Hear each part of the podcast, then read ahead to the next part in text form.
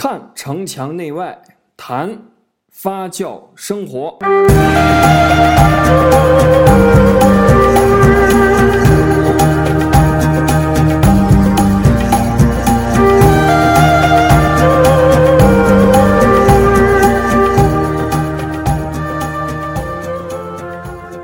大家好，我们本期的话题是钱。我今天专门为大家邀请到了一位资深的理财师哈，呃，我的朋友詹晶。那么我每次看见他的时候，我就好像看到了招财猫哈，呃，那么今天就有请他来给我们谈一谈关于钱。算算是一个不太、不太专业的理财人士啊。而且呢，我应该也算是你的客户。客户。那我们今天要聊的话题啊，是我相信所有人都很关注的一个话题啊，就是钱。每个人都爱钱，可是呢，他对于钱的这个态度是不负责的，或者说不认真的，或者说他不懂得怎么去爱钱，是这个意思吧？对对，就是说我工作中接触过很多客户，就是你能感觉到，就是他们。也是，就是咱们说那个理财啊，他们就是有这种理财的这个意愿和愿望，但是他们，但是他们对于这个这个理财的态度，他就是，你说他是不是很科学的？就好像我们中国人是不是从古到今都喜欢比较感性的看问题，就不喜欢理性的看问题。比方说有一个东西产品，理财产品，它有风险，然后你要是跟他说，按说是应该是客观的讲一二三四五，你可能会有这种一二三四五风险。你讲完之后，财能就领着就走。然后呢，你要跟他说啊，说完这个风险之后，就说其实这个风险没什么，我们这个一直一直做的很好。那就我跟你说这个没什么问题，他就愿意留下来。就是他其实愿意相信你这种口头承诺，但是好像就是中国是不是不是这个从古到现在好像就不是那种契约型社会，他就是感觉靠的是感觉和感情，他就觉得。你这个人还比较可靠，你说的话我就相信，他不是那种理智、客观的分析。而且可能这个小妹妹的这个呃成交率比较高一点，可能可能应该是这样的。就理财的人呢，反正反而是就是大妈大叔比较多，就是而且就是就是女性比较多。你说男性实际上是社会中赚钱的比较多的人。但是到最后来理财的男人只负责赚钱，百分之八十的那说明百分之八十都是 女人在管钱嘛？对，所以说现在这个真的是按说是这个理财啊，像我们要学的是这种真正的一个理财规划师，他那个理财也包含了很多很多种东西，就比方说你要包包括到你的这个职业生涯规划。然后，比方说你的就是教育基金呐，包括管理你这个住房，就是他说，包括你这个住房投资都是一项理，就是理财理财师应该给你提供的这些东西，包括你这个家庭信用、信用卡设定的怎么样管理，都是应该有的。而且理财的品种也很多，比方说有债券呐、股票呀、基金呐、保险呐，但是现在我们这儿什么？能做到的这些基本上全做不到。所以其实你刚刚说，其实钱呢是，呃，就像血液一样，它不管是不光是对社会还是对个人来讲，它是在，它是方方面面的。就包括你刚刚说，比如说教育基金，或或者说医疗、住房等等等等方面。可是我们好像看到一说这个钱是它它它它是一它是一块儿，好像是它是一个混沌的一个状态。我很少听到有人说细分说。呃，我我我每个月我的的支出，我在教育，我在等等其他的方面，我是不是有应该有怎么样的一个分配？我好像没有听过。其实我身边连记账的人都很少。是是是这样的，因为嗯，虽然都很爱钱，每个人都每每个人每天的都会都都会谈到钱，好像我我现在感觉每个每个中国人都是一个商人啊，全民皆商，大家好像都很有这个赚钱的头脑。但是你真正去看，我身边记账的人也很少，很少见过。而且基本上一谈到什么类似理财嘛，我能够听到关于钱有关的，就要不然就是买股票，基金，就是这些，其他好像没有人会谈到，很少有人会说。其实理财是一个，就是像刚才我说那些东西啊，跟那什么股票啊、基金呐、什么的，现在基本上作为我们这个一般老百姓啊，根本就控制不了。你嗯你也就是以你的专业知识来说，中国这个市场上，你也不可能说很专业的去分析这些东西，很理性的分析这些东西。所以说理财有的时候就是一种观念，就是你要把这个事儿当事儿。就嗯比方说，我就我炒股这件事情，嗯就是大部分人近期可能都在赔钱。然后我就碰见过一个一个老爷爷，老头儿六十多岁，他就我说是炒股票都赔啊，他说是怎么可能赔？我说怎么可能不赔？人家都在赔。他说是，他就给我讲他是怎么样操作，他可能就是在哎，他怎么样做？他可能就是在二零，他可能也跟大家一样，就是在二零零几零八年那个时候，就估计告诉你也买过股票，然后就咔嚓一下跌到从五千点就跌到两千点，他也赔了很多。但是我们大部分人是这样，股票一赔就撂脑后了，就撂一边了，嗯该干什么干什么去了，然后就就期望着这个奇迹发生，第二波行情再起来的时候拿解套了，然后钱再出来。但是实际上你想一下，第二波行情真的是来了，从两千点涨到五千点就已经是一个很大的我妈就是这样。这个已经是很大的行情了。然后你这个钱，等你涨到和前期一样高的时候，这行情差不多才结束了。你的这些钱，你本身是五千块钱，现在还是五千块钱，你根本就没有赚到钱。你不就是说你没有，其实你还是赔了一点钱，因为钱还是有时间价值的嘛。啊，那个老爷他就说，他说是我当时虽然赔了，但是他就是非常的关注就整个这个经济信息。比方说，他就看到这个美元，美元这汇率要涨，他就第他就头一天就把它跟他跟相关的一个行业的一些股票，他就会他因为他本身就有一些股票，会卖出去一些，卖出去一些，今昨天可能只涨了涨了，因为他可能赔的时候赔了可能是十块钱，当然只涨了五毛钱，他就先卖出去，然后再买，再在等到它低点的时候再买进，然后再卖出。就是经过这种长期的，就不断的就是每天每天每天每天这样看，然后这样操作，慢慢慢慢的钱就持平，就拉回来了。就在你行情还没有来的时候，人家的钱已经已经不赔了。那他其实需要你需要一个态度，需要你一个非常认真的，就是所以也就是说呃，还是要认真的去去去去看待。就是你对这个事情啊，还是还是应该就是负负负一点责任。嗯，那其实对一般人来讲，并不是所有人的，因为每个人理财的这个方式都不太一样啊。比如说你在一定的这个收入的时候，其实，嗯，好像反正我的概念是在我收入比较低的时候，我我想不到理财，我觉得就就这么多，我怎么理？你觉得这个概念对不对？又或者说，针对不同的人群，比如说你是大学生，或者说你是你是一个白领上班族，那不一样的人，他的选择的这种呃理财的方式是不，肯定是不一样的。你你有没有一些？对，但，这个当然，这个当然是不同的。就是说，理财分很，就是你储蓄也是一种理财。就是在你没有钱的时候，肯定还是应该先以储蓄为主。储蓄到一定阶段的时候，你钱才能生钱。生钱是最快，但是你得有钱才能生钱。所以储蓄也是一种非常，就是在你还没有很多钱的时候，你每个月就是说保留五百块钱，或者每月存一千块钱这种好的习惯。你可你如果觉得这个储蓄的这个利率太低，那你可以就是，呃，买那个基金嘛，就是定投，基金定投，嗯一个月一千块钱，定投的期限一般都比较长，最短要五年，五年十年，你不要考虑它当期的这种收益，然后就是五年下来的话，它肯定比储蓄的要高一些，那不可能很太高，可能会高一些，就是都就是你不论你有多少钱，这这都是一种方法。就是我们现在就是这个社会好像就是衡量东西的标准没有了，只剩下就是你你成不成功，你这个人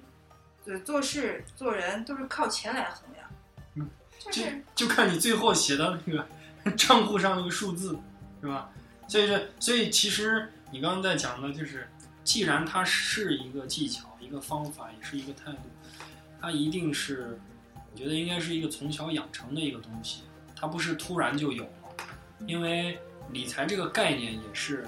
呃，近几年才有，因为也是近几年人才有钱了嘛，是吧？近几年有钱了，然后我在想，这个怎么钱的钱的这个价值，在这样的一个相对比较高的一个通货膨胀的这种情况下，能让它更加的保值，或者说，对吧？可以让这个钱，呃，有一个更好的规划，这一定是个技巧。那这个技既然是技巧，它一定是要去练习，它一定是有一些知识的。那是不是对于小孩来讲的话，我觉得或者说啊，你说的这个就是说，他讲的就是这个孩子从小这个就是这个财商的培养的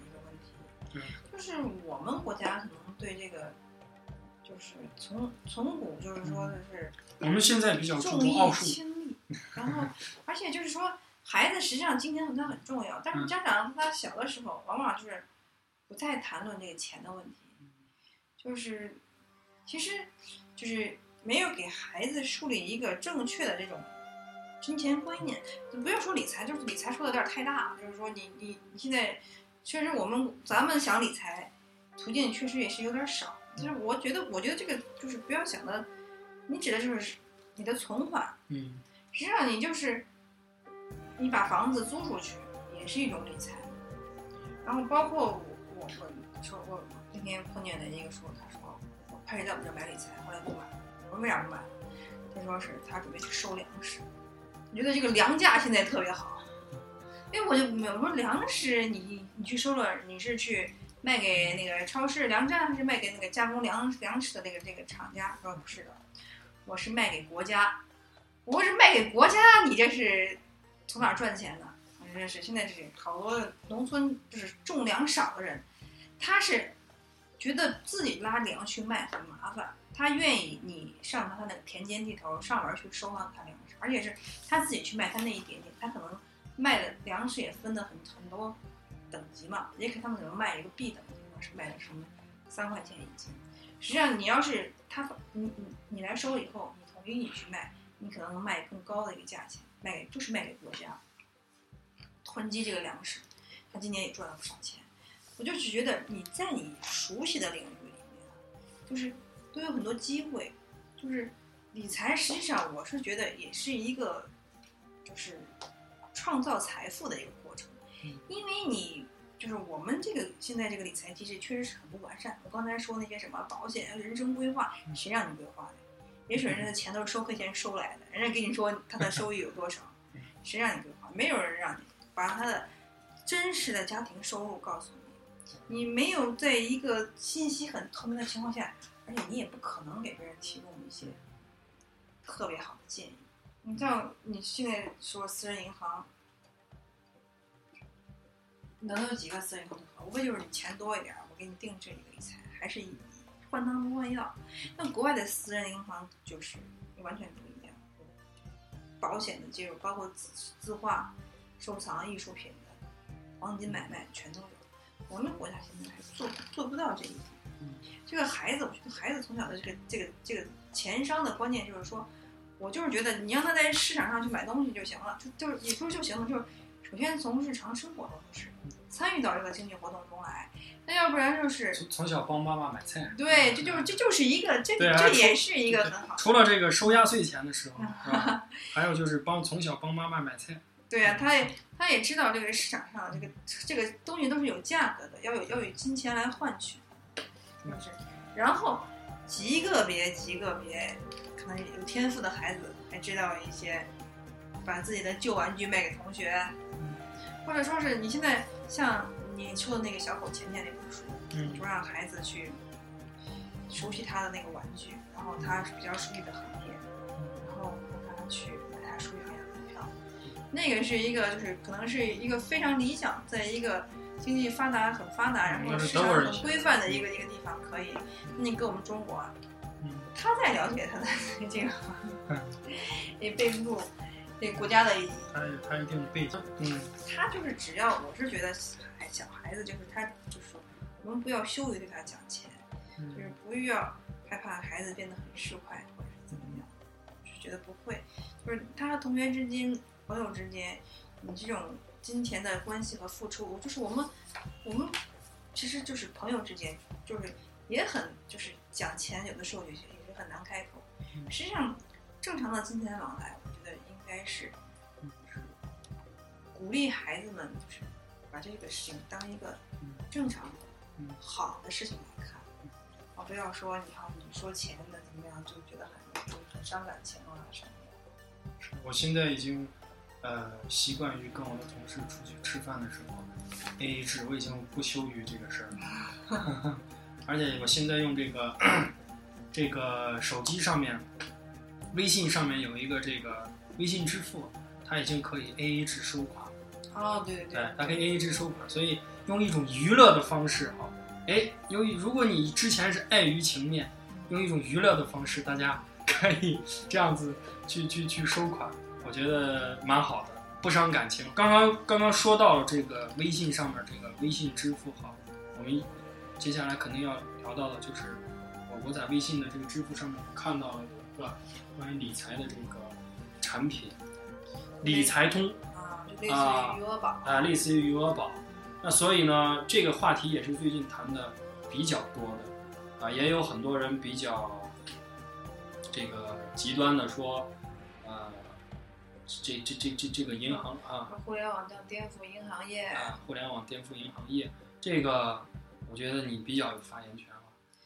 就是好像那个大家对银行业就是积怨已深的这种感觉嗯。实际上，我看他他那个不论是支付宝也好，还是理财通也好，它是实际上也是挂钩的是货币基金嘛。我看那个理财通是汇添富，嗯然后支付宝是天弘基金嘛嗯，它都是一种货币基金。货币基金并不是一个什么什么，我说说的不好听一点儿说，就是已经玩了好几年了，玩剩下的东西，它并不是一个新鲜的产物。它在我们国家二零零六年基金最火的时候，那个时候就有货币基金。货币基金为什么？呃，就是一扯就扯远了。首先就说它这个网上这个买支付宝嘛，首先它没有没有明示风险，就是说你买的东西，你现在就跟当年我们买那个就是二零零六、二零零八年的时候我们买基金一样，我们觉得那个是稳赚不赔的一个事情。现在买这个这个余额宝啊也好，这个东西也也是这样一个概念，大家都觉得啊，我买进去肯定能赚，但实际上我现在打开这个财富通下面，首先映入我眼帘的就是已经给客户带来了八亿的收益，接下来就是安全可靠、轻松理财、随时存取。对呀、它实际上依托的就是货币基金。嗯货币基金，不过货币基金说它也是在这个所有基金里面算是风险最低的，嗯而且是流动性最高的。但是货币基金的收益啊，它应该说是只是比活期会高一些。它达到四三的时候，我就我就觉得已经很高了。就是我就觉得，我就我都是当时我记得他们说互联网说余额宝的时候，余额宝是五块五嘛，然后余额宝很快掉到四，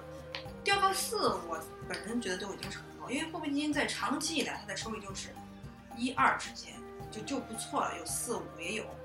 就是你这个这个东西它一直以来都是这个收益，所以你买它的时候，你要知道你买的是什么东西，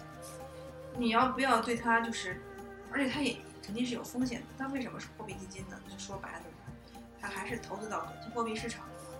短期货币市场实际上跟银行理财投资方向是一样的，就比方说我们现在卖给你的银行理财，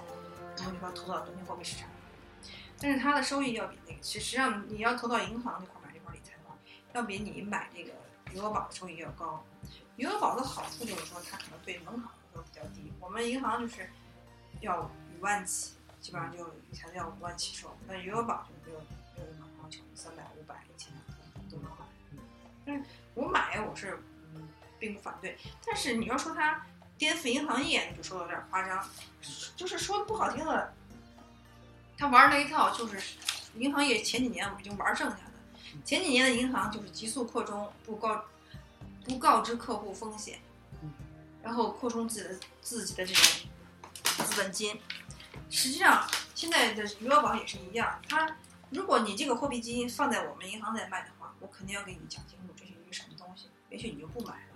但是你支付宝它很方便，它这个现在互联网的跟产品它最大一条就是方便，把理财变得很容易。很容易的前提下就是说，但是你你他没有给你一个专业的一个告知，就是说你你你不知道你自己，很多人其实不了解什么是货币基金。我有一个很直观的一个感觉啊，就是我打开这个理财通的时候，如果我要去买里面的理财产品，是非常非常简单的，我我点这个马上赚钱，我输入金额，选择我就直接可以购买了。但是我记得我当时到你银行的时候，我做的第一件事儿去，是首先银行要对我做一个评估风，险评估。对我想做一个评估，看我是我的这个是一个什么什么类型的一个一个一个一个，他要评估你的风险承受能力。嗯，就是人民银行对于这种商业银行有它这个步骤在我在网上的用手机这样的这种理财产品，这个步骤是没有的，是没有的。嗯实际上他打了一个，就是打了一个擦边球。因为如果这个资金在银行来买同样的这个资金，你基金一样是要先做风险评估，然后评估一下你适不适合购买这些产品，你的风险承受能力是多少。在你评估风险的同时，实际上是一个提示风险的过程。就是你做每道题的时候，你细心的话，你就会问，你说哎，这怎么还有风险？我们就会问你，你所能承受的最大风险，就是说什么情况下你会变得非常焦虑？有这种本金损失啊，或者是本金无损失，只有收益达不到，你就会说啊，它还它还有可能会有这种本金损失的情况吗？那实际上肯定是有的呀，货币基金不是保本的呀，没有人给你保保证本金收益呀，只是说它是风险相对来说最小的嗯一种产品。你说它要赔，嗯，反正估计不会不会太赔，但是他要真的是能保证那么高的收益，我觉得也不太可能。就是你你这个东西，就突然就变得很神，就是好像是突然冒出来变得很神奇一样。实际上，天弘货币基金它也是一个三，在跟马云联手之前，它也就是个二三线的一个基金公司。你要是在自己要是买老老老的买过基金的客户，他选基金不会选这个公司，他会选那些。什么华夏基金呐、招商基金呐、汇添富啊，就是老牌子的基金，他之前买过，而且有专业的团队，他也从那方面实力来讲也好一些。但是天弘货币基金，你现在你通过支付宝买，你并不知道它是什么样的情况，你没有人，就也许有人，但是很少人去了解这个事情，就一下子从把天弘基金从二线拉到一线基金的这个基金公司的行列，嗯。也也是这个也这个原因，就是说，嗯，人们对这个东西新生事物，就是可能是因为这个互联网刚好就踩到这个点儿上了。而且我甚至觉得这个，我甚至觉得，但我说这个话只代表我个人观点。我甚至觉得这个，包括支付宝，马云都是拿钱往里面在贴的。他只有贴了这个东西做的红红火火的时候，他能才才能在纳纳斯达克，他不是前一阵儿钱也融到了吗？那两个是有必然联系的。你是他先烧了钱，哦，现在呢赢得了更多的钱，下一步他不需要这个，就是不说不需要吧？现在他下一步他就可以回归理性，或者在正常价值的时候，他可能就没有这么高的收益。对，所以这个 其实互联网的这个这个话题，好像给 很多传统的一个东西找到了一个一一个也是个突破口和一个想象空间。不仅是银行，包括因为我是呃这个相对比较熟悉零售行业，就现现在其实包括互联网营销啊等等，呃，大家也在谈它颠覆什么零售行业，它就是颠覆了很多行业。对、啊，其实你真正去看这个世界，它并没有你我我觉得它更多是一个想象空间，它给人一个一一个一个想象的一个一一个通路，也是人的一个可能是一个欲望的一个方向吧。我觉得，当然这个呃网络的这种理财的产品，它的确有它的好处。对，我觉得他们不是对立的，嗯实际上是一个相辅相成的。就是你的钱，你可以在银行买一部分你也可以买这种，但是它的门门槛更低更方对，便。只是说你不要把它神化了。对，你要有，它也是一个一款正常的理财产品，嗯它也有自己的风险，跟你在银行买的产品的风险有的时候实际上是差不多的。嗯哼，就是，而且它也给，虽然它对对银行的冲击来说，它也让银行提供更好的服务。说实话是有这方面，而且也为银行拓展了很多空间。像那个民生的零售银行，马上银行也就是很快就上线了，就是它也想抢回这个这个阵地嘛。但是实际上你说他对银行有多大冲击，我倒觉得没有。你说那些那么货币基金那么多钱，几几个亿、几个亿、几十亿的钱到哪去了？它流转来流转去，就算他投到短期货币市场了。它短期货币市场托管还是需要银行有一个银行来托管。那钱在哪儿，总是在这个循环体系当中嘛。好，呃，好，谢谢我们的詹晶哈，给我们带来了一些啊不一样的一个观点。呃，因为今天我们聊的话题是每个人都很关注的一个话题啊，所以呢，在此提醒，我们今天所有的言论仅代表呃个人。好，谢谢大家，我们下期墙内墙外见。